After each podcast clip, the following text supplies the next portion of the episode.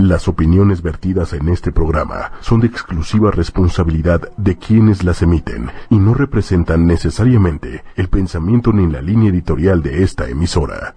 Yo soy Jaime, soy terapeuta emocional, pero no soy un terapeuta normal. Más allá de todo, más allá del género, más allá del bien y del bien y del mal. Transpersonal Es un encuentro terapéutico distinto. con Jaime Lugo. Transpersonal. Aprender, todo el tiempo estoy estudiando algo. Uchumedia.com. Yo me olfateo y me reconozco con gente que sé que ha sabido aprovechar esas casi muertes. Transpersonal. Nos habla de esa mirada que va más allá de la personalidad, más allá de lo cotidiano, sin censura, sin tapujos, para analizar todo lo que acontece en la vida Transpersonal. y estableciendo diferentes hipótesis, sobre todo en temas emocionales. Uchumedia.com. A lo que le tenemos miedo es en donde está el secreto para descifrar muchas cosas y superar muchas de las crisis. Superar muchas de las crisis. Transpersonal. Bravo. Bravísimo. Muy bien. Bravísimo, muy bien. Bravo, ¿Cómo bravísimo. están? ¿Viste cómo hace, me hace la voz más gruesa cuando estamos empezando? ¿Qué tal? Una, una ¿Cómo cosa están? tan sexy. ¿Cómo están? Bienvenidos, bienvenidas a este viernes de Transpersonal. Hola, Claudia. Hola, Jaime. ¿Cómo estamos? ¿Qué tal Perfecto. tu semana? Ay, pesadísima. Ay, ni- no. Es viernes, eso es lo que cuenta. Es viernes, este, a veces los viernes llegamos como ya medio arrastrándonos al fin de semana, No, pero a mí me da energía llegar acá y estar con ustedes y empezar a ver estos temas que nos mueven a todos. ¿no? Me parece perfectísimo que cargues pila aquí. Exacto. Gracias, Manuel, en los controles. Gracias al público que tenemos en vivo el día de hoy, que es Constanza. Ven, Constanza, ven a saludar. Eh, mira, saluda acá. A, la que, a las dos.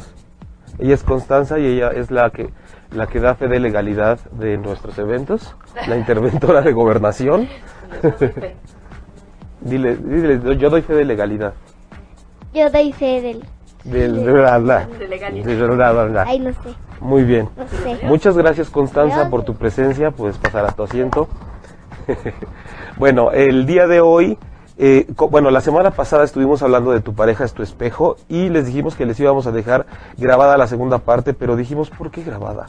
Si podemos estar aquí Sí, haciéndolo en calientito o calentito, como dicen que se dice. Así que, bueno, antes de arrancar de lleno con esta segunda parte, vamos a decirles eh, las redes. Bueno, el programa saben que pueden encontrar el podcast con todas las emisiones en iTunes y en Tuning Radio y en ochoymedia.com nos pueden escuchar todos los viernes a las 11 de la mañana en vivo y a través de Facebook Live pues pueden tener toda la experiencia completa, así que la experiencia 3D. y Claudia, tus redes. Claudia Lor, locutora, Twitter, Instagram, Facebook. Y ahí me encuentran en Facebook como Jaime Lugo o en la página de Facebook Sanación Emocional Jaime Lugo. Hay varias, pero si le ponen todas estas combinaciones salen por ahí eh, con Jaime Lugo, con terapeuta, etcétera. Y mi página web directamente es jaimelugo.com. Entonces, este, bueno, para entrar de lleno con esto, quiero irme a algunas cuestiones que quedaron pendientes de la semana pasada, porque hubieron comentarios que incluso estuvieron llegando después de la transmisión en vivo. Quiero, quiero que creo que es importante, Claudia, que recapitulemos un poquito antes de arrancar otra vez con algunas cosas básicas que estábamos hablando de cuando tu pareja es tu espejo. Decíamos número uno que em, no se trata precisamente que tu pareja sea idéntica a ti o que se parezca a ti. No se trata de esa clase de espejo. Se trata un poco de este espejo que podemos ver como una proyección que te está devolviendo eh, algo que tú tienes que ver en ti, la otra persona, en este caso tu pareja, o para quienes tienen dificultades para relacionarse y conseguir pareja, o porque bien puede ser en una situación de pareja, una amistad, un familiar, una interacción profesional. El caso es que cuando estén con alguien a nivel pareja, no precisamente sexual y afectivo, ¿qué pasa cuando yo estoy con esa persona y qué me está devolviendo para yo saber que tengo que trabajar? Oye, fíjate que eh, a raíz de lo que de lo que platicamos la semana pasada, yo empecé como el ejercicio. ¿no? Dije, "Ay, vamos a ver. No solo con mi pareja, porque al final este me relaciono con muchas más personas. Y empecé como a descubrir este, ya sé por qué me enojo tanto. Ah, Creo. ¿Sabes qué? O Me de encanta entrada controlar. te enojas mucho. De entrada me enojo mucho. No, ¿sabes? Me frustra no controlar. Ok. no controlar desde las situaciones, ¿no? Entonces, obviamente, si tiembla me pongo histérica porque no controlo lo que pasa afuera, ¿no? Pero Ajá. también con las personas, cuando me dicen, por ejemplo, a ver, este, voy a llegar a las 5 y llegan a las cinco y media. Obviamente Sin yo no avisarte, controlo su, su, aunque me avisen me enoja. Pero es como de, ah, pero ya teníamos todo programado, ¿sabes? que además estábamos hablando también en redes sociales este de la parte del control ¿no? Sí. Eh, que, que, eh, Justo. he estado poniendo en redes cosas que tienen que ver con el control para ir calentando un poquito el terreno para que en los próximos programas podamos dedicar alguno completamente a eso pero es importante que así como lo haces tú quienes nos están escuchando y viendo hagan estos ejercicios porque si no termina siendo al igual que cuando la gente va en terapia, que de pronto cree que el trabajo solamente es durante la hora y media, una hora, lo que dure la terapia que está en el consultorio, y, y ustedes son los encargados y las encargadas de llevar eso más allá, al terreno en donde de verdad tienen que empezar a trabajar las cosas. Y de lo que llegaba la semana pasada, que no alcanzamos a tratar al aire, por ejemplo, está em, Sublimate CDMX Flores Mora nos preguntó cómo se puede mejorar una relación después de una infidelidad cuando ambos estamos de acuerdo en seguir. Bueno, bajo la perspectiva de tu pareja es tu espejo, creo que es, eh, porque aquí hay varios temas, ¿no? Como que se está mezclando la infidelidad y cómo seguir, si estamos de acuerdo. Aquí es que eh, después de una infidelidad, cuando los dos están de acuerdo en seguir, se tiene que hacer de alguna forma como si, si de verdad se tiene que dejar el asunto atrás. Si, esto, si tú me preguntas a lo mejor que cómo se puede mejorar la relación, me imagino que es porque aún con sus decisiones está costando trabajo. Entonces, eh, yo para no desviarme del tema de hoy, que es tu pareja es tu espejo, eh, de- dejaría un poco de lado el tema de la infidelidad como tal y te diría que conforme esté la convivencia ahorita en pareja, vayas revisando qué cosas te siguen molestando, qué cosas no has podido soltar de eso específicamente y más allá de decir es que todavía me molesta algo de él, tengo que ver cómo se refleja en mí, por qué me sigue molestando. Porque muchas veces llegamos a la conclusión de decir es que si la pareja no cambia, no va a cambiar ni tiene por qué cambiar por ti.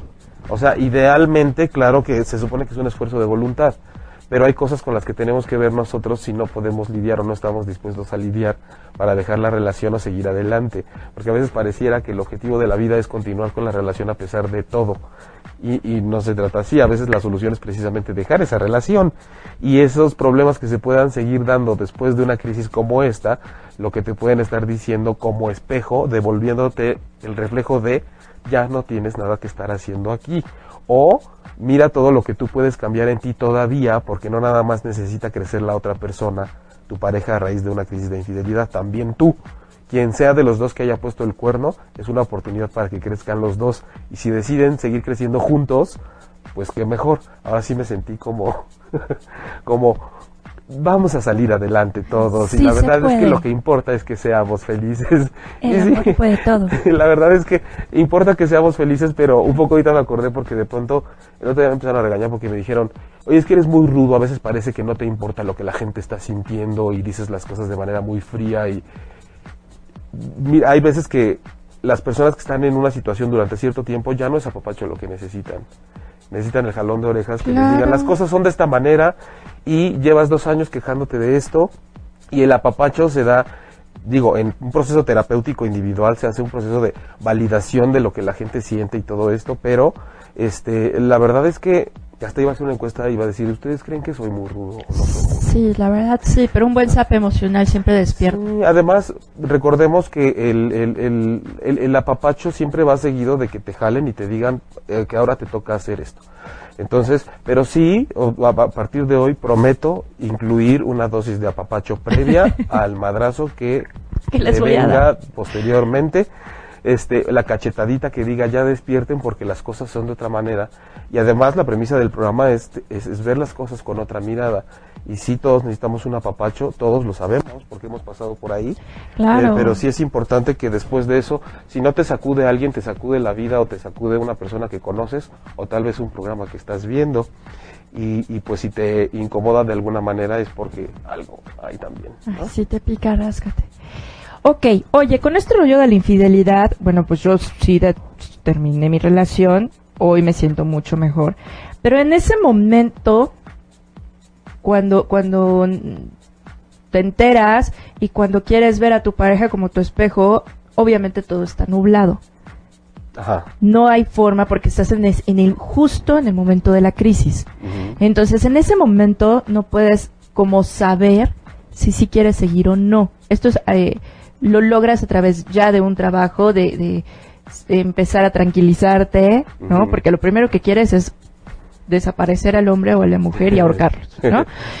Cuando ya, cuando ya sucede todo eso y llegas como a un estado de calma, es entonces cuando lo puedes saber.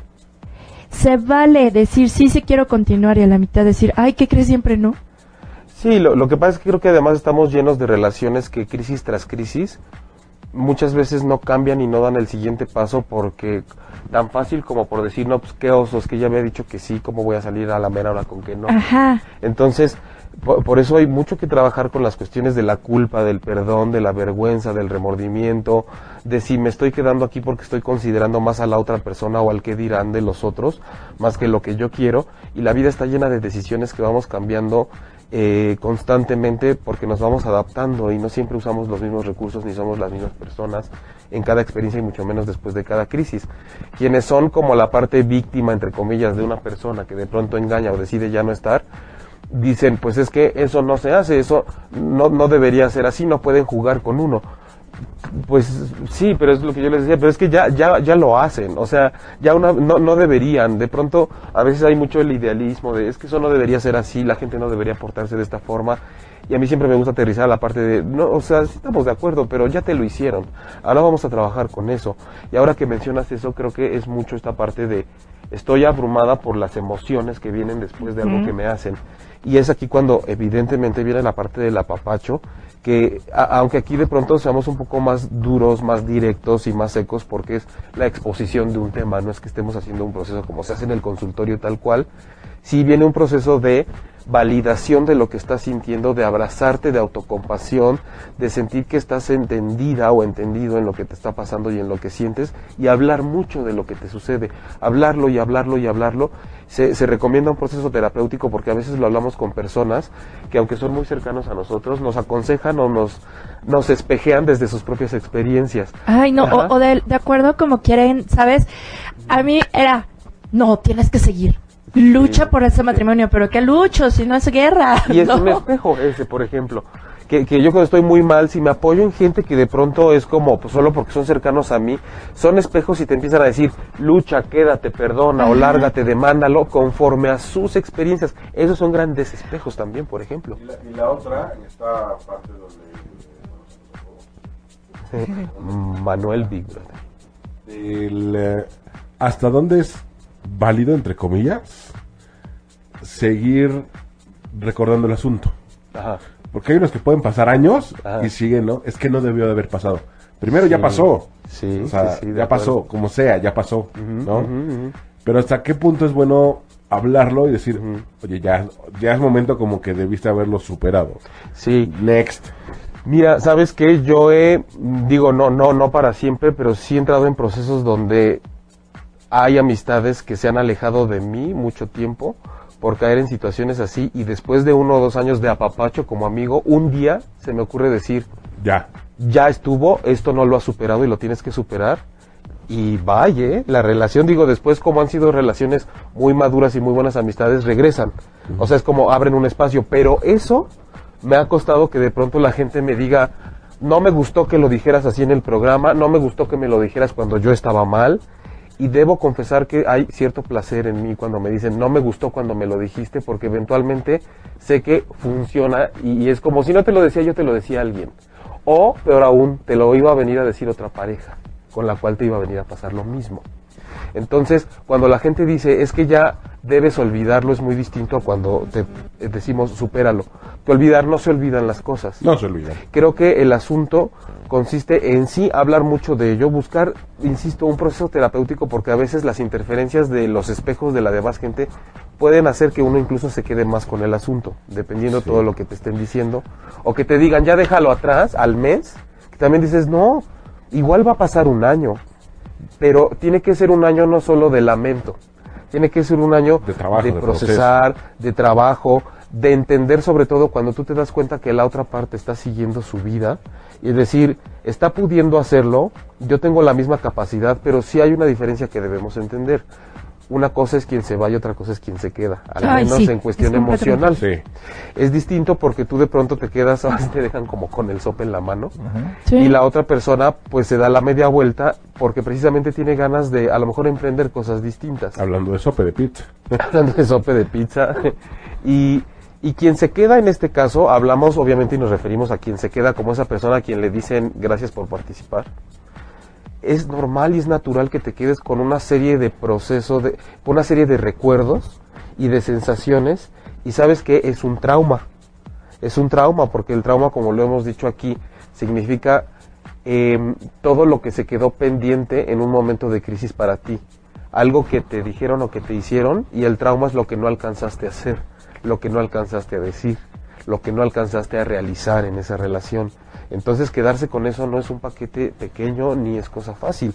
Por eso es natural que sí tengamos un proceso en donde de repente despotricamos en redes sociales, le hablamos a toda nuestra gente cercana todo el tiempo de lo mismo y repetimos y repetimos. Y un, un consejo ahora sí que de uno de mis grandes maestros que trabajó incluso con pacientes psiquiátricos, decía, la gente mientras más hable de lo que le está sucediendo, menos lo va a hacer cuando son personas que vamos a hablar de extremos, ¿no? Quiero acabar con mi vida, ya quiero que todo se acabe. A veces este la gente dice, "Hola, Puche." La- es que para quienes solo nos escuchan, aquí está Puche, el perrito, la mascota. Em, y la- a la gente le da miedo escuchar cuando alguien habla mucho de, me quiero ir, ya no quiero estar aquí, quiero que todo se acabe. Y tratan de frenarlo, de hacer como si no sucediera. Y esa persona, mientras más hable incluso de cómo lo quiere hacer y por qué le gustaría irse durante menos, o sea, esa energía se va a ir disminuyendo, se va a desvanecer. Y cuando es un proceso de pareja, tenemos que estar hablando de lo que me gustaba de esa persona, de lo que no me gusta ahora, de cómo la amé, de cómo ahora quisiera que le fuera mal, de todo lo que esos monstruos y esos demonios, que por eso insisto que es importante hacerlo en terapia porque cuando lo hacemos con la gente de pronto no te aguantan el paso Sí, claro. no te aguantan el paso por el tiempo ni por la calidad de lo que les estás diciendo y empiezan con que no, esos pensamientos cancélalos. Es que no son pensamientos así, pero son sensaciones y son emociones. No, y además me voy a reflejar con lo que tú digas. Entonces mi, mi, mi consejo no va a ser eh, muy objetivo, va a ser de acuerdo a mi vivencia, aconsejándote para ti. Sí, es algo totalmente padre. como desconectado de ti. Es como que toman el asunto que tú me estás diciendo para decirte, yo en mi situación le hice así, que a veces es, es válido, pero hablan desde ellos.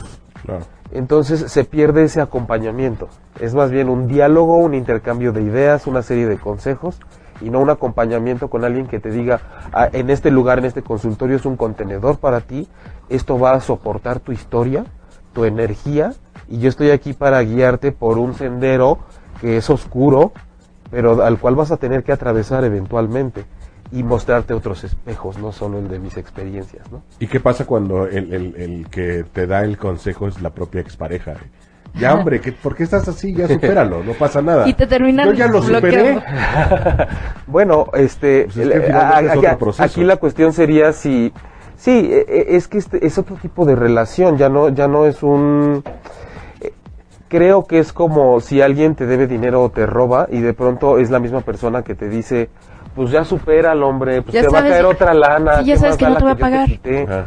Sí, porque a- además, em, por eso eh, creo que, que se tiene que distinguir muy bien. Cuando es una relación en donde las dos personas pueden llevar como su vida muy separada, está perfecto. Cuando tienen que estar más cercanos por alguna cuestión, creo que aún así la parte que más está adolorida tiene que buscar un espacio aparte donde atenderse para desviar ahí toda la información y toda la carga energética que tiene cuando está junto a esa persona con la que acaba de cortar. Tienes que encontrar un espacio donde vaciar. Es como cuando dices, a ver, estoy aquí, pero no voy a vomitar aquí, tengo que correr por lo menos al baño. Debo tener un lugar en donde vaciar todo eso, dado que aquí... Porque todavía pues, no tengo dignidad puede. y Sí, no puedo aquí hacerlo está, aquí. Estoy junto a la pizza que me cayó mal, ¿no? Entonces necesito un espacio donde hacer todo eso. Entonces sí es, sí es importante que tengamos presente que todos estos espejos se dan incluso cuando eh, el espejo de la pareja pues nos regresó algo que no nos gusta y, y a donde vayamos y con quien vayamos van a, va a ser otro espejo más. Si lo que estamos buscando es eventualmente atravesar exitosamente esta situación, tenemos que estar conscientes de que sí necesitamos desahogo, apapacho, pero después de eso, una persona que después de apapacharte y sobarte un poco esa herida, te pueda jalar, aunque no quieras y decir, pero ahora te toca ir para acá, porque ya anduviste mucho por este camino y estás a punto de convertirte en una víctima cuya crisis no tuvo sentido. Tenemos que empezar a darle utilidad a esto que te sucedió. Y ahí es cuando la gente se jalonea y como que no quieren y como que no les Se gusta. resisten. Sí, y uno como terapeuta, tú puedes estás para eso, tú puedes aguantar que una persona te pelee y te diga y que, porque lo ves cuando no se quieren salir de ahí. Cuando son relaciones personales es complicado porque te dejan de hablar, porque te dicen. Por eso es recomendable, por ejemplo, que no atiendas a gente que conoces. Yo atiendo a gente que conozco, pero como muy por encimita, así como que de repente nos hemos visto y me piden cita. Pero porque a veces si dices con un amigo o amiga, dices, vas a querer como que me involucre bien en este proceso que estás llevando, porque es muy probable que dejemos de ser amigos por lo menos un tiempo. O quieres que sigamos siendo amigos y que mis consejos contigo vayan en el tenor de échale ganas. Sí, también. ¿Qué es lo que quieres?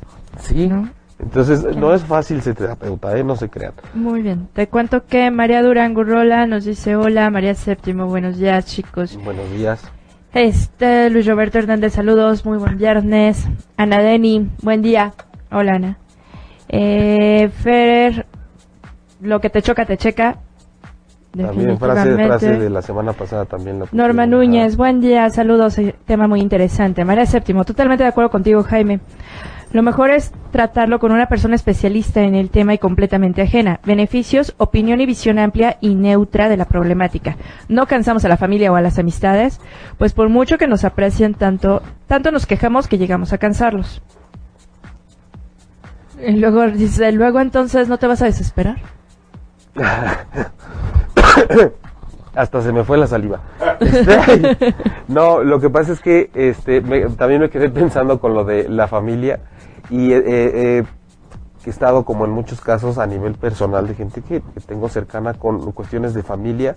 Y es triste ver cómo de pronto las bolas de nieve se vuelven tan grandes con alguien que tiene problemas que después se convierten en el elemento de la familia que nunca quiso cambiar, que nunca vio las oportunidades, que es el negrito en el arroz, que ya tiene a todos hasta la madre con sus problemas, que si no resolvió fue porque no quiso, que, que, que es menos, que es débil, que, Sí, claro. eh, aquí un tip también, es muy fácil juzgar, pero cuando alguien está pasando por cierta crisis, incluso de manera constante, este, hay que saber que esa persona está encerrada como en un remolino y no está pudiendo ver otras opciones, está atrapada en una cosa muy fea y no es que le quiera hacer la vida de cuadritos a los demás o que los quiera cansar a propósito. Si alguien está constantemente contando siempre lo mismo es porque claramente está como en el carrusel pasando por los mismos lugares todo el tiempo, pero es como si estuvieras en el carrusel del infierno, pasas y ves los mismos demonios todo el tiempo y haces una zanja de tanto que pasas por el mismo lugar. Por eso es que no cualquiera que, que nada más a nivel personal puede ayudar a una persona a salir, no sacarla, ayudarla a que salga de donde está. Ok, oye, y cuando hemos hablado como de todas las situaciones de sombra, ¿no? De obscuridad de una persona, que es cuando te muestra tu espejo y cuando tienes que aprender de ellos y más. Pero también la pareja te puede mostrar como la parte positiva en ti o nomás la necesitamos para ver nuestro lado Ah, oscuro. No, claro, este, el... el Digo, el- porque si no yo ya voy a salir llorando de aquí, de no quiero volver a tener una pareja. Generalmente ya saben que yo soy darks. Entonces hablo como de las partes más, más feas porque además es lo que se supone que uno necesita trabajar. Claro. Pero evidentemente cuando hay un reflejo como un espejo, siempre hay una devolución de todo. Eh, porque me acuerdo también que alguien preguntó la semana pasada, entonces el, el espejo es nada más de lo que no te gusta, no, es de lo que trabajamos porque es lo que necesitamos. Es- Este programa es para tener herramientas para vivir más plenamente, pero evidentemente cuando estás en una relación padrísima, madura, después de que ya aprendiste mucho de las otras relaciones, O sea, e- es que justo ahí va. Yo ya tuve una relación, a ver, yo ya pasé, digamos, por la relación tóxica, ¿no? De maltrato, de violencia, de, y yo no ya quise fuiste eso. tóxica también. Ya ¿no? fui en una relación, fui tóxica, ya me pusieron el cuerno, ya puse el cuerno, o sea, ya pasé como, sabes, las, todas las materias de la universidad de la pareja. Sí. Y hoy en día me encuentro en una, en una relación, digamos, más plena, mm, donde me siento mucho más tranquila, donde siento que no soy tóxica. Si veo eso en mi pareja, Ajá. o si veo en eso en mi relación, ¿qué quiere decir? ¿Que me estoy poniendo una venda en los ojos o que de verdad aprendí de todas mis relaciones No, sí, anteriores? sí, sí, realmente uno sabe cuando, cuando es una cuestión de armonía y no nada más que se está haciendo una chaqueta mental generalmente. Entonces, también hay relaciones en donde, ojo, sí trabajamos lo que sucedió en la anterior de una forma consciente y no nada más tapamos el sol con un dedo, sabremos que las relaciones subsecuentes serán evidentemente más plenas para nosotros y esa armonía que sintamos al estar con alguien en donde veamos que no tenemos que hacer los esfuerzos que hacíamos con la otra pareja como para que nos quiera o donde no tenemos que estar revisando y desconfiando, lo que te está reflejando es mira, esta vez también hay una armonía interior en ti, por lo tanto hay una pareja que te regresa esa armonía y que no pudiste haber conseguido algo conforme a lo que vibrabas distinto, simplemente viene en el mismo nivel en el que tú vas transformándote. Por eso hay gente que de pronto después de una vida como súper compleja, Ajá. o en la juventud de muchas broncas y muchos rollos de pareja, de repente los vemos, pues a lo mejor 30, 40 años, y están como, dices, yo nunca me imaginé que esta persona estuviera también en la chamba con una pareja, como me la imaginé más bien en una combi dando rol por las playas, ¿no? ya como en el forever total. Y, y es que hay, tra- hay que trabajar con eso, es un, un buen registro cuando tú estás con una pareja con la que te sientes un poco más flat, como que no hay picos, no hay esa intensidad de, "Ah, esto es- es Oye, impresionante. Y no termina siendo encanta". aburrido. Eh, creo que ese es otro reto de la pareja, ¿no? Que cuando empieza a entrar una etapa como aburrida, porque hay etapas donde dices, ok, ahorita todo está muy tranquilo, medio de huevita, pero no pasa nada. Pero cuando el aburrimiento empieza a ser un problema, entonces tenemos que ver ese espejo también de decir, yo estoy necesitando evolucionar y, necesitando otras experiencias, lo tengo que hablar con mi pareja porque hay gente que no lo habla. Entonces, ¿para qué carajos tienes una pareja? Claro. Si es Sí, para no, compartir cuando te sientes bien y cuando te sientes mal y sobre todo cuando va directamente en relación con esa pareja. Es absurdo. Ya van a empezar a decir, "Mira, es que hablas muy rudo. No, pero a ver, o sea, yo sí soy muy fácil de aburrir. Ajá. Yo me, y soy muy fácil de aburrir y duré 16 años con una persona, ¿no? Pero, pero yo sí tenía como en esa, esa dosis de intensidad. Ajá. De pronto me quedo sin marido y empiezo a salir con varias personas que me aburrían en cuestión de dos semanas. Que decía, no, so worried. Vámonos. Pero ya, pero habías ese proceso ya como pasado mucho tiempo, todavía no, traías todavía el- pues era recién un año. Ah, estabas buscando como el clavo Está, exacto, como, ¿sabes? Como salir del aburrimiento. Y como el, ok, me tengo que distraer. Cuando decidí por fin decir, ay, nah, amo mi libertad, amo mi soledad, y de verdad disfruté estar sola y soltera, ya llegó el guapo a mi vida y me acabó con todo. mi- que estuvo la señal muy clara, ¿no? Fue como tuve que encontrar una armonía de estar Ah, conmigo claro. misma y de que mi espejo fuera decir, no, todos los demás espejos que te ibas encontrando te decían, es que yo no sé qué quieres, o sea, estás tratando de tapar una situación tuya conmigo, o sea, ahora sí que como en qué te puedo ayudar, como que es lo que tenemos que entender, que una pareja o un prospecto de pareja no es así como de, dime en qué te puedo servir. No, estamos ahí para compartir una vida, no para dime qué se te ofrece. Eh, eh, ¿qué, qué, qué, qué carencias tuyas voy a poder dar? ¿Quién no te hizo caso en tu infancia para que yo te haga caso a ti? Yo que estoy acostumbrado a hacerle caso a toda la gente, ¿por qué no? O sea, Ah, se embonan sí, sí, perfecto, sí. por poner un ejemplo. Pero, pero qué bueno que dices eso, porque fue, me tuve que redescubrir, reconstruir y saber cómo es estar conmigo misma y cómo me transformó esta experiencia.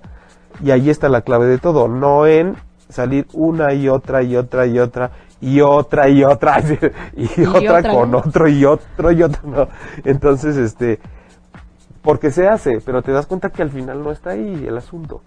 Yo cuando veo que están así como en sus crisis existenciales de mi marido me puso el cuerno, mi novio me dejó y todo, de verdad me dan tantas ganas de decirles, no, espérate, ni lo sufras, apréndelo, pero llega tu etapa en la que disfrutas tanto estar solo. Bueno, yo o, o estuve tantos años casada Ajá. que cuando por fin lo entendí fue así, bendita libertad. Y puedo hacer lo que quiera y no le tengo que rendir cuentas a nadie y además, pero a ver, y aquí viene mi rollo, me choca que me controlen, me molesta que me controlen. Sí, porque normalmente pues es como que te están quitando tu chamba, ¿no? Exacto. Ay, qué buen terapeuta eres. ¿Cuánto le debo? Como yo aquí, con la que controla soy yo. Aquí la que controla soy yo, nadie me puede controlar. Entonces, cuando, cuando disfruté esto de nadie me controla, pero también entendí que no es necesario controlar, o sea que bendita libertad, entonces fue como, sabes, mi momento más pleno en la vida, Ajá, ajá. ¿sabes? Hoy disfruto mucho tener una relación y tengo una relación que me da esta libertad, pues porque no ni vive aquí en México ni nada, entonces tengo perfecto mi tiempo. Poliamorosa más que nada. Poliamorosa, qué grosero. No es cierto. Manuel. Que tu club swinger, que tu... O sea, no lo digas. ¿Qué pasa, cómoda. por ejemplo, con las que se quejan de que, según ellas, estaban controladas o, o- o seguían- vivían aguantando que las controlaran, Ah. pero en realidad son ellas las que controlan? O sea, que, que, No. que- que de pronto era como viví bajo tu yugo tanto tiempo y Ajá, como que pasan... Pero, pero en realidad ellas eran las que controlaban la Ok, situación. ok. Este, pero viven cantando el que no, que, que ellas son las que... Bueno, es que tenemos aquí ahora sí que las dos versiones, ¿no? Sí. Porque también, ahorita no sé por qué me, en lo que me dices me llegó un, un aroma como de manipulación más que de control, Claro. Puede ser. ¿no? Y, y ahora lo ves, por ejemplo, cuando que, que dices es que no encuentro, no me hallo con, con nadie, Ajá. porque siento que todo el mundo me controla, pero en realidad a lo mejor no ha encontrado a quién ¿A controlar. quién controlar? Sí, porque cuando alguien no se, digamos que no tiene ese perfil de ser controlable para uno, automáticamente cuando estamos en es- desde ese lugar del ego muy fuerte, muy desconectados con el alma, digamos, lo, lo, lo inmediato que viene es, si yo no controlo, es porque me controlan, ¿no? E- e- y es como, si, si, si me pegan, pego, de que lloren a mi casa, en que lloren en la suya, que lloren en la suya, toda esta ideología como basura, que es muy simplista, como muy reduccionista, muy de si yo no hago esto me lo hacen, o yo lo voy a hacer primero para que no me lo hagan, y además fundamentar una relación muy, decía, en el ego, en esa parte de ver la relación como, no como un compartir, sino a ver qué me van a dar para ver qué doy yo, o ya no voy a volver a dar nunca ni me voy a entregar porque ya vi que siempre me pagan mal. Entonces, en un artículo que había puesto por ahí también, que era el primero, creo que, no, en uno de infidelidad, creo, decía, a ver, después de una cuestión como estas hay que ver que no caer en las premisas, aunque por un tiempo lo hacemos, pero desecharlas de, no, no caer en esto de toda la gente es igual a raíz de lo que a mí me pasó, no caer en seguro yo tengo la culpa por ciertas características que tengo y entonces siempre me va mal, y tampoco decir que las otras personas tal vez nu- nunca me quiso porque todo salió mal. Seguramente fue una relación en la que hubo cariño, hubo disfrute, atracción, afecto, hasta tal vez amor, pero de pronto a fin de cuentas la crisis viene y lo que nos dice es si en este caso resulta que la otra persona de repente me la voltea y me dice, tú no sabías, pero yo todo el tiempo estuve controlada por ti, fue como, bueno, lo voy a tomar nota de eso para ver si de verdad yo suelo ser una persona controladora o no. Creo que todos tenemos un issue con la ilusión de sentir que controlamos los asuntos. Pero, y, y hasta hablamos en el tenor del espejo, ¿no? ¿Qué, qué me está espejeando esta persona? Voy a olvidarme de si esta persona está mal, si está loca, si me la está volteando, si la controladora es ella, no. A ver, si lo que me dice es, no, más bien yo viví bajo tu control y eso además me pica y me arde, es como, tal vez haya algo de eso. Pero si se me pasa así como una pelusa en el aire, es como, ¿eh? claramente creo que tengo que revisar más bien con qué tipo de persona yo me relacioné para que de pronto ahorita todo tienda a estármelo volteando y hacer honor un poco también no decir es que con este tipo de viejas yo no me vuelvo a meter es como que esta relación vino a enseñarme esto y acordarme de lo bueno también Eh, aquí es donde entra un poco el apapacho, sí, dime qué te hicieron y cómo te la volteó y qué pasó y cuéntame desde que agarró y me dijo y que me dice y que le contesto. Y si se te traba la quijada y lloras, está bien porque es lo que hace falta. Pero después es, ¿qué te llevó entonces, ahora sí cuéntame, a estar con esa persona? Porque tú la elegiste. tú la elegiste, tú te quedaste Claro. los 16 años que anduviste o 14 meses, lo que haya sido. ¿Y qué puedes ver ahora de esa persona por, la que, por lo que tú dirías, yo no volvería a andar con ella? Más tiene estas cosas lindas que recuerdo que son las que me hicieron andar con ella. Entonces, es todo un vaivén. Por eso, insisto, se necesita cierta contención, ¿no? Y cuando estamos fresquecitos, pues sí, es como muy fácil irnos hacia la parte de, es que ahora resulta que yo tengo la culpa, ahora resulta que yo fui el mala onda, el que hizo todo mal, ahora resulta que a mí fue al que me tuvieron que aguantar. Y eso evidentemente, pues sí, nos, nos pasa al lugar del rencor y del coraje muy fácilmente. Y no está mal, pero es que hay que tener un lugar donde ir a vaciar eso. Ok. No, porque te dicen, no, no sientas esto, no hables así de tu Pero, pareja. ¿por Fue tu... no? no, claro que sí, claro que sí. ¿Quién no le dijo hasta de lo que se iba a morir a su mamá, por ejemplo, cuando era adolescente? Ay, sí, Aunque sea en el pensamiento. Y no, y no por eso andan a los 70, a los 50. Ay, mi, mi mamá se murió seguro por todo lo que yo le deseé cuando era adolescente. No, pues son, somos eso, somos luz y sombra. Y los espejos nos reflejan lo bueno, bueno, lo bueno y lo malo, lo- la luz y la sombra, lo lindo y lo, lo, no, lo, lo, lo, lo, lo, lo. Lo, lo, lo, lo, Lo, lo lo. lindo. Y en ese lo, lo, lo, Lalis Ortiz dice, ay, bueno, y- también hay relaciones y tuvo una maravillosa como el señor y la señora Smith. Dice, y cuando las relaciones de dos personas intensas y de carácter fuerte, también hay espejos, vamos a sobre, vamos, se sobreentendería que los puntos malos serían, por ejemplo, el carácter y no por el espejo, ¿no? O todo lo contrario, porque disfrutan, ¿por qué disfrutamos de este tipo de relaciones fuertes? Sí, o sea, cuando te, cuando son dos personas muy intensas y que, bueno, hasta los pleitos terminan en la cama porque se disfrutan, sí, ¿no? salvajes. Bueno, recuerden que cuando les dije que el hecho de que tu pareja es tu espejo no quiere decir precisamente que sea igual a ti, no es una no es una regla, tampoco es siempre va a ser diferente a ti. O sea, te puede venir a reflejar tal cual el decir, ¿cómo no me voy a empatar, a emparejar con una persona que es intensa y que le gusta ese forcejeo?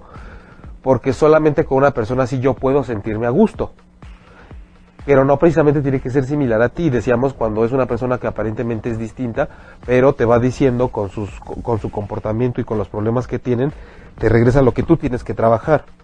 Es como tú ver a una persona y lo que hace y que el reflejo que te dé sea de lo que está pasando dentro de ti, no de lo que como tú crees que eres. Y cuando son perfiles muy similares, es que claro, una persona que le gusta que le den batalla y que le contesten para devolverla, se va a sentir muy cómoda con alguien que le conteste para que se la devuelva y cuando hay esa lucha de poderes que suelen terminar en unos rounds a calzón quitado impresionantes. Y entonces ahí es cuando decimos, bueno, está, si lo están disfrutando está bien y les da cierto nivel de adrenalina, pero si se convierte en una cosa que ya tienes gastritis, colitis, Miedo. migraña, eh, sí, este, eh, que ya estás somatizando es porque más bien hay una tendencia ahí a estarte relacionando a través de esa necesidad de sentir que estás peleando y que tampoco una relación basada únicamente en el vínculo sexual pues va a perdurar porque lo primero que se nos va deteriorando es el cuerpo. Entonces, si, si, eh, si van enfocados en una relación en porque el sexo es buenísimo y eso es lo primero en la lista, pues tienen que plantearse que eso es lo primero que se va a empezar a desvanecer también para tomar en cuenta que también están en los otros aspectos que son los que van a hacer que ustedes convivan cuando estén más grandes. Si el sexo es pésimo, Si el sexo es, si el sexo es pésimo, creo que de entrada es no hay es difícil ¿no? pensar en una pareja que empiecen cuando el, el sexo pues, no furuló. Eh, o, pensar que cuando hay parejas que lo hacen es porque pienso que, que debe haber heridas muy grandes en donde ya estén buscando un vínculo de otra forma, una compañía de vida, como pensar en una persona a lo mejor que tiene treinta y tantos años, pero que por cuestiones personales es un alma que a lo mejor es en un cuerpo como de 80 y está buscando más bien con quién compartir otro tipo de cosas. Está la gente que en la psicología normal y en la ciencia se consideran asexuales y creo que es un nivel de evolución distinto a un nivel más allá del cuerpo y de lo que se conoce y que se les juzga mucho. La gente inmediatamente, si te fijas, se espejea y dicen, ay, yo no sé cómo pueden vivir sin sexo y eso qué, y es como, no, no te cuesta mucho trabajo respetar que haya gente que esté feliz así. O sea, a lo mejor no, no, no sé, se me hace raro pensar en una persona que llegue y diga, mi problema es que no quiero tener sexo. Bueno, porque así me conocí a alguien y, me dijo es que no, me, me da cosa que ya no, ya no puedo funcionar con mi mujer y, pero tú tienes ganas de estar con tu mujer, no. Entonces, o sea, el problema no es que quiero y no puedo, es que ya no puedes, ya no quieres, ya no te interesa, estás en otro nivel con tu pareja. Ahí la bronca era, es que ella sí quiere, a veces, todavía. Es que ese es el ¿no? problema, Una cuando pareja, uno- mayor- una pareja mayorcita. Entonces es como, ok, ya son otro tipo de cuestiones, pero no te sientas mal porque por no tener ganas de algo que es natural de lo que ya no tengas ganas. Siempre y cuando tu pareja tampoco tenga ganas, porque Sí. entonces ya sí sería como un muy buen parámetro para decir muchas gracias y te quiero, pero yo sí tengo ganas. Ah, Ahora, Voy a ah, buscar. re- recuer- re- recuerda que estábamos hablando Que- de, que- de- que te de una relación que que, es- ten- que tiene 35 años de matrimonio, que tiene no, casi 70 años o que los tuvo dos. cáncer ella de, de tiroides y no se le antojaba. Ah, por ejemplo. Y entonces él decide buscar a alguien más, ¿no? Permítanme, déjenme No, sí, digo. espérense. Yo soy asexual. No, no es cierto. No, no. Pero eh, el problema entonces es, a veces este tipo de rollos de infidelidad no tienen más que ver, Mm, que ver mucho con el amor o con el corazón o si te quiero o no te quiero. Es más bien como gracias. también esta parte de, ya no hay química sexual. No es que no te quiera, pero sí necesito cubrir esta necesidad primaria. Es como si yo llego a la casa, tengo muchísima hambre y no hay que comer. Pues voy a pedir una pizza. Sí, por instinto, o te sales y te compras lo primero que encuentres en el Oxxo. Exacto. Pero y el no, organismo necesita. Ahora, lo que nos distingue supuestamente de los animales, pues es el razonamiento, ¿no? Que esta cuestión de poder, de que también puedo tomar decisiones a pesar del impulso.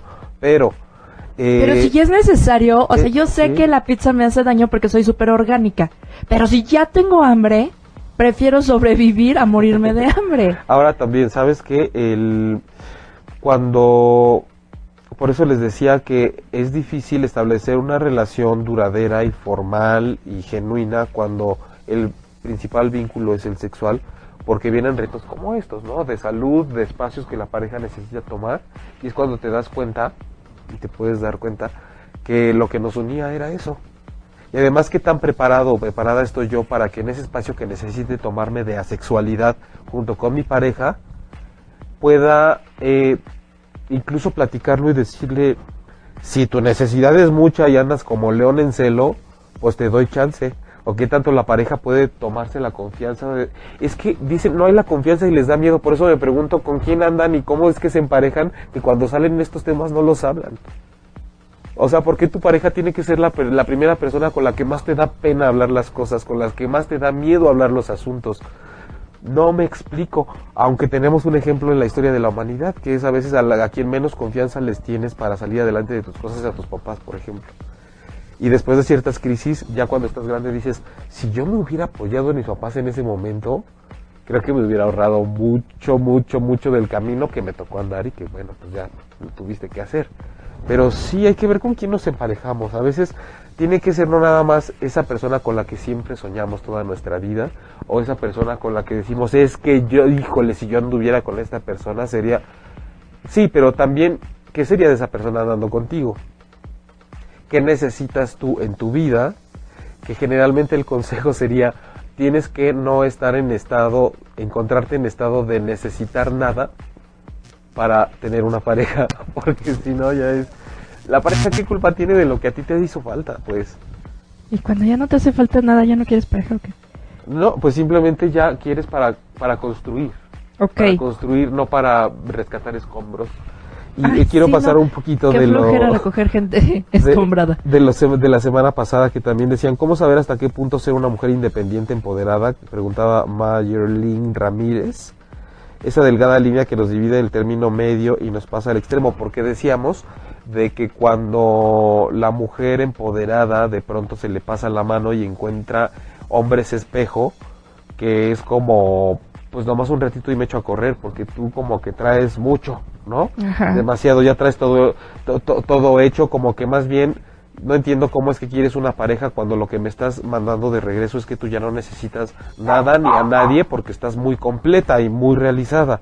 Entonces, ¿cómo, cómo estar a gusto? ¿Cómo saber hasta qué punto ser una mujer independiente, empoderada? Lo que pasa es que yo creo que independientemente de lo autónoma que seas y de lo bien que esté y de lo sano que esté tu amor propio, tienes que saber que siempre tienes mucho, a pesar de eso, que compartir con otra persona. Y que no es que vayas a tener una pareja de la cual necesites, más bien de decir, ya no necesito casi nada porque yo ya soy muy empoderada y muy independiente. No, deja de ver al hombre como un proveedor entonces y encuentra una pareja que sea igual de empoderado e independiente que tú para construir un nuevo imperio juntos. Es más bien como eso. Qué La bonito se escuchó eso. Me Creo que, creo que la mujer cuando se empodera de más es como no va a haber al- no va a haber hombre que me alcance y además les voy a quedar muy alta. Es como va a ser más difícil, sí, pero creo que tienes que buscar una persona con la cual construir, ¿no? E- e- e- Ese, ese castillo nuevo, porque ya traes más que dar, no menos que necesitar. Ok, eso estuvo padrísimo. Eh, Adriana, ¿quieres eh, de la semana pasada? Este, pues de una vez para sacarle, porque si no se nos van a juntar los otros también. Súper. Este, para hacerlo rápido, quiero algo estable, dice Ana Fernanda Gómez, y por mucho tiempo he tenido novio, me ayuda mucho tu plática, eh, que esto es mi espejo y busco lo que realmente estoy atrayendo. ¿Cómo le hago para dejar de atraer eso? ¿Cómo le hago para tener algo estable y de compromiso? Eh, eh, como no conozco, mm, no te conozco tanto, creo, Ana Fernanda, que a veces esta necesidad de tener algo estable y un compromiso serio nos puede convertir, como decíamos en el otro comentario de la semana anterior, que se nos note demasiado. Entonces eso puede ahuyentar mucho a los demás. Entonces, aunque tengas mucho tiempo a lo mejor sin una pareja, tienes que encontrar todo eso que estás dispuesta a compartir con alguien y, y sobre todo relajar, no entrar en estado de cómo le hago porque ya quiero, porque ya quiero, porque ya quiero. Se vale que te sientas así, pero recuerda que las personas que tú vayas a conocer como posibles prospectos, este, lo que quieren es compartir una vida con alguien, no, este, No cargar de la vida. no, no ocuparse de resolver la emergencia de alguien. Eh, perdón si soy algo escueto, pero, pero igual necesitaremos, vuélvenos a escribir y cuéntanos un poquito más para que yo te pueda espejear de otra forma.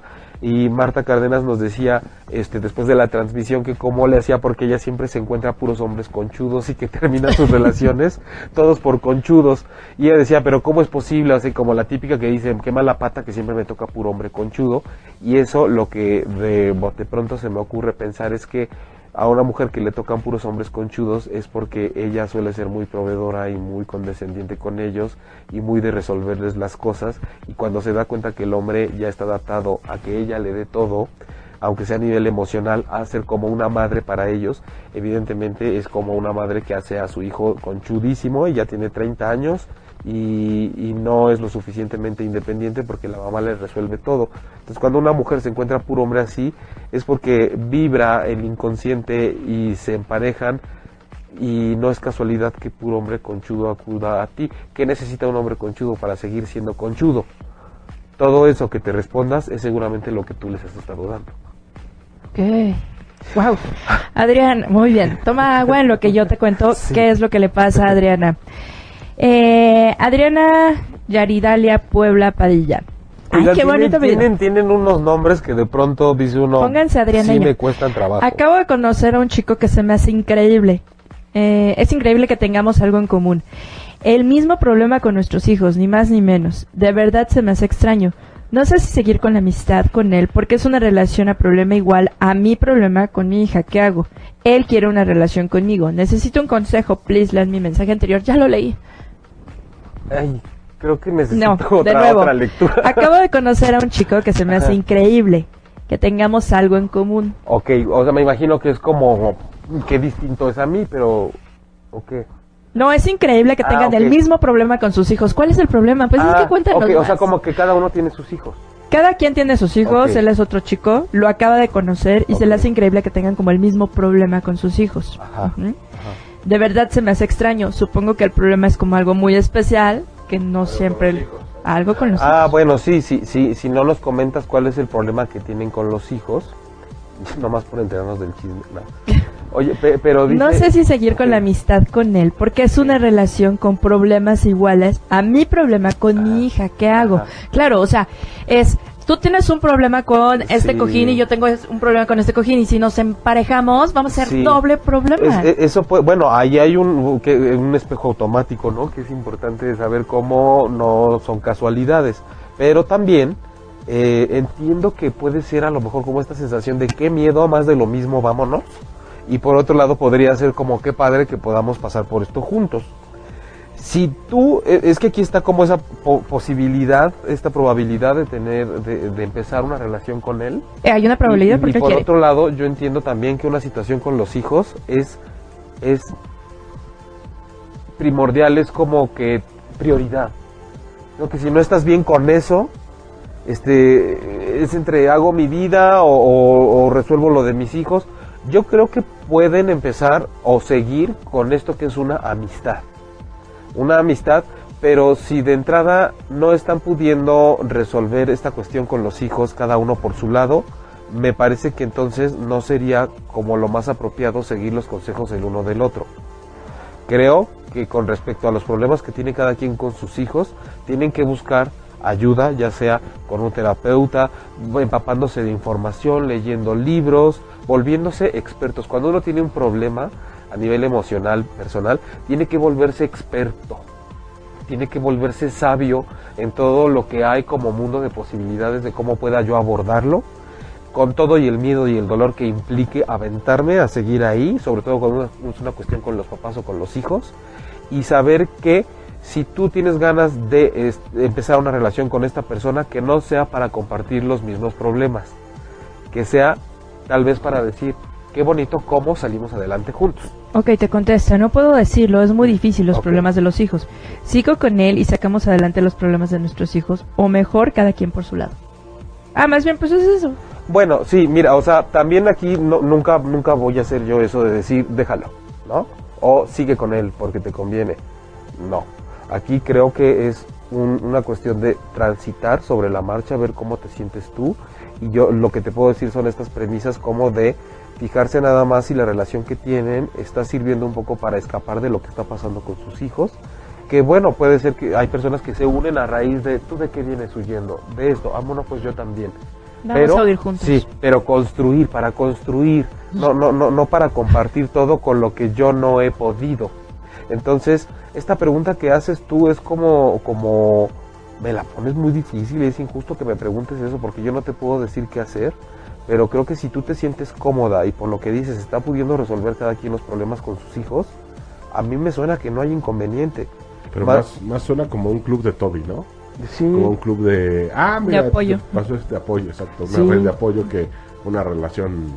Sí, sí, sí, pu- Amorosa. pu- puede ser por eso, por eso decía, están como juntos porque tienen el mismo problema y porque están compartiendo y no está mal, o sea, la relación que pueden entablar puede ser buena en, en, en un tono de nos pasa lo mismo y compartimos. O sea, a lo mejor lo que... Digo, no es que pero este, está raro es iniciar una relación a partir de un problema. Sí, sí, creo que eh, es bueno una relación, pero de, de convivencia, como de, como de apoyo, como de amistad para eso.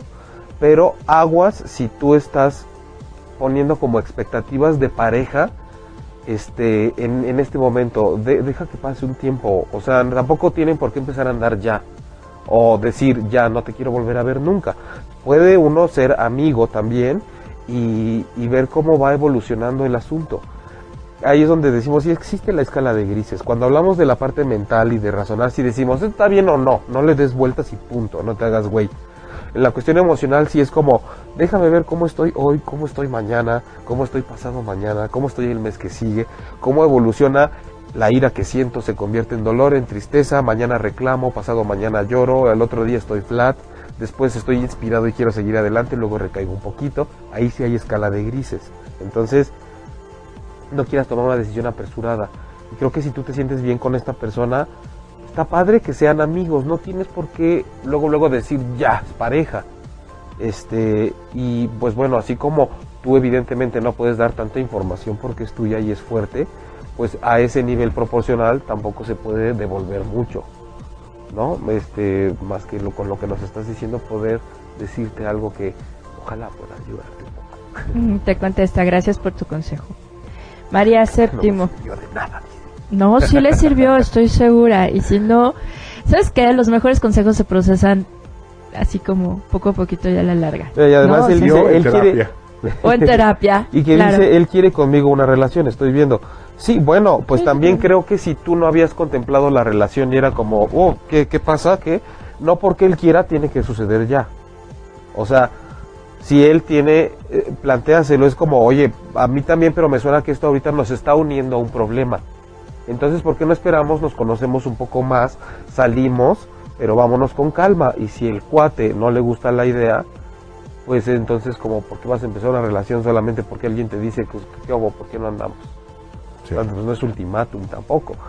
Entonces, este, pero bueno, recuerden que también si necesitan ir a terapia, o con cualquier persona. La cuestión es que se atiendan. Eh, eh, a veces la gente todavía estamos a veces en la creencia de que es para locos.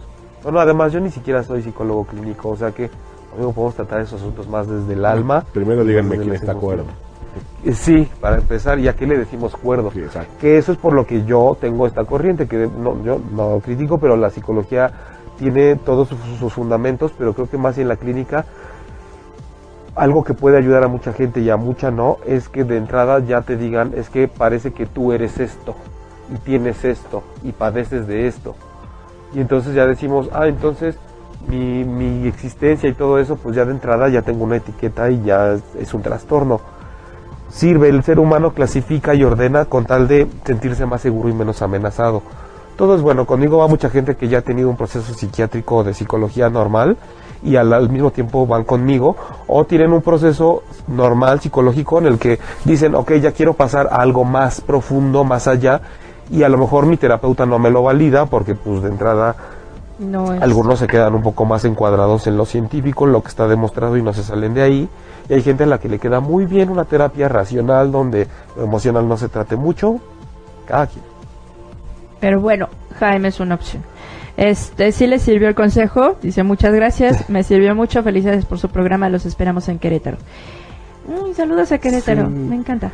Jaime Lugo, nunca he pensado que por haberme, por haberme ido mal, debo dar menos o no dar en una futura relación. Luego, entonces, ¿eso está mal? ¿Quién dice? María Séptimo. Ah, no, o sea, qué bueno que no lo has pensado nunca.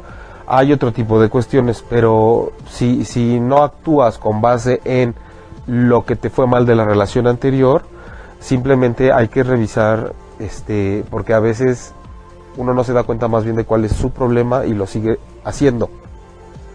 ¿No? Es Lo repites porque sí, nunca te has sí, dado cuenta que estás eh, cociendo mal el arroz Exacto. y lo Tampoco es yo me doy al mil y para la siguiente relación ya no me vuelvo a entregar porque me fue mal, pero tampoco es yo voy a seguir dando el mil a ojos cerrados a cualquiera que se me ponga enfrente. Es- acuérdense que no es blanco ni negro. Eh, Alcanzamos a leer algo más antes de irnos porque creo que ya nos tenemos. ¿Uno más? igual. Nada más, puro O- saludo. Ah, saluditos o saluditos. En lo que buscas uno, Kika 2, qué buena manera de tocar el tema. Kika, muchos besos. Qué lindo, más que dar, menos que necesitar. Esa, esa frase me encantó. Ah. Este, eso que no tome café antes de llegar, apenas le di dos tragos. no, me, me encantó la frase que dijo Kika.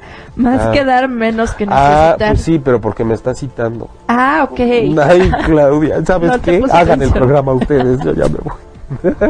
Qué bueno que estamos terminando porque aquí nos vamos a agarrar. café, mija, Señores, ¿verdad? señor y las señoras me necesitan Sí. pelear un rato. Eh, son, son, son saludos entonces, ¿no? Puros saludos. Este, Ya- ya mencionamos gracias, a Luis todos. Roberto, gracias María Séptimo, gracias eh, Pau, Ricardo, Sandy y a todos los que nos vieron. Gracias. Teléfonos para consultas, eso sí es cierto. ¿Dónde te podemos El- consultar? Bueno, pueden, a- ahorita les puedo dejar aquí en el chat mis datos, este, pero bueno, me pueden buscar en el 55 18 18 81 87 Más lento, compadre, que no agarre. 10 55 18 18 81 87 por ahí dicen que un chino mataría por mi número telefónico porque el 8 es como Ay, claro, así de supuesto. lo máximo y un número que porque hasta buscan tener en sus números telefónicos y mira precisamente en ocho y media yo estamos en el año 8. exacto no, bueno el 8 a todo lo que da Y este y en la página jaimelugo.com ahí pueden ver en la pestaña de la terapia este es como una psicoterapia pero alternativa, una psicoterapia no clínica, sino holística en donde se integra alma, espíritu, mente, cómo lo vive tu cuerpo. Este, por, por eso es que es esta propuesta distinta que responde a la corriente de la psicología transpersonal que, que es este como pues sí, esta parte alternativa de la terapia. Así es. Ahí abajito están los teléfonos. El teléfono. Dice María Séptimo, gracias chicos por esta enseñanza. Saludos, lindo fin de semana. Lali Ortiz, es la primera vez que los escucho y quedé fascinada. Es fascinante que nos escuches. Bienvenida. Gracias, Lalis. Comenzamos a las 11 sí. de todos los viernes. Lalis y todos los que nos escuchan y nos ven, estamos todos los viernes a las 11 de la mañana. Este, ahora sí vamos a dejarles grabado el programa del próximo viernes porque porque nos vamos a cambiar de estudio y de cabina, entonces el próximo fin de semana vamos a estar en plena mudanza. Ay, la producción va a estar en mudanza, Me nosotros suena no. a que cargarás. A que vamos a venir a cargar cosas con paliacate y todo y faja. Y faja, Entonces- es importante, se nos puede caer la matriz. Esa aunque no haya mudanza. La faja. vale. Aunque no haya mudanza, venimos bien fajados. Sí. Este, ¿a qué hora comienza el programa? Todos los viernes a las 11 de la mañana te esperamos, Laila. Bienvenida. Así es, y puedes en la página de ochoymedia.com buscar el, el, el- ahí están todos los programas, busca transpersonal y ahí están todos los, los programas, todos los videos de Facebook Live con su respectivo artículo que es como un resumen de lo que vimos en el programa. Ahí puedes ver todos, que empezamos en septiembre y va- van como 25 programas y toda la programación, porque a lo largo, to- toda la semana hay diferentes programas. Entonces, este, muchas gracias. No, no hay nada pendiente, ¿verdad? Nada pendiente por ahora. Este, mm, igual aquí eventualmente les voy a ir anunciando de alguna actividad que haya porque también hay talleres, clases, pero ahorita este marzo no es un buen mes para hacerlos porque toda la gente se nos va de Semana Santa, se nos va de puente por ahí de lo de Benito Juárez. Entonces, fue complicado, pero por ahí este alguien me está haciendo favor de organizar uno que va a ser para abril. Entonces, también si les interesa una sesión que normalmente son de cuatro horas en sábado, que se falta mucho, pero va a ser en abril, déjennos aquí en el chat su correo electrónico para que lo podamos guardar y mandarles la información cuando haya una actividad o por si necesitan terapia o simplemente para que sepan que estamos siempre aquí a las 11 para que puedan acompañarnos y, y sacar pues dudas lo más que se pueda y las inquietudes jaimelugo.com y en Facebook Jaime Lugo o Sanación Emocional Jaime Lugo Claudia Lor, locutora, Instagram, Facebook, Twitter. Y recuerden entrar a ochoymedia.com. Gracias, Manuel. Gracias, Constanza. Ven a despedirte. Gracias por haber estado aquí con nosotros. Adiós. Adiós. ¿Qué más? De hoy no fuiste a la escuela. ¿Constanza? Ay, sí. no es cierto. Ya Es que se me ve del terapeuta que dice, su mamá es controladora y la mamá está atrás y dice, no. Claro que no. Diles medidas. Sí, di- Gracias Constanza, gracias Claudia, gracias Manuel, gracias a ustedes y los esperamos el próximo viernes. Este, aquí les vamos a dejar un tema preparado para que nos acompañen. Besitos de luz. Saludos a Puebla. Si te perdiste de algo o quieres volver a escuchar todo el programa, está disponible con su blog en ochoymedia.com. Y encuentra todos nuestros podcasts de todos nuestros programas en iTunes y Tuning Radio. Todos los programas de ochoymedia.com en la palma de tu mano.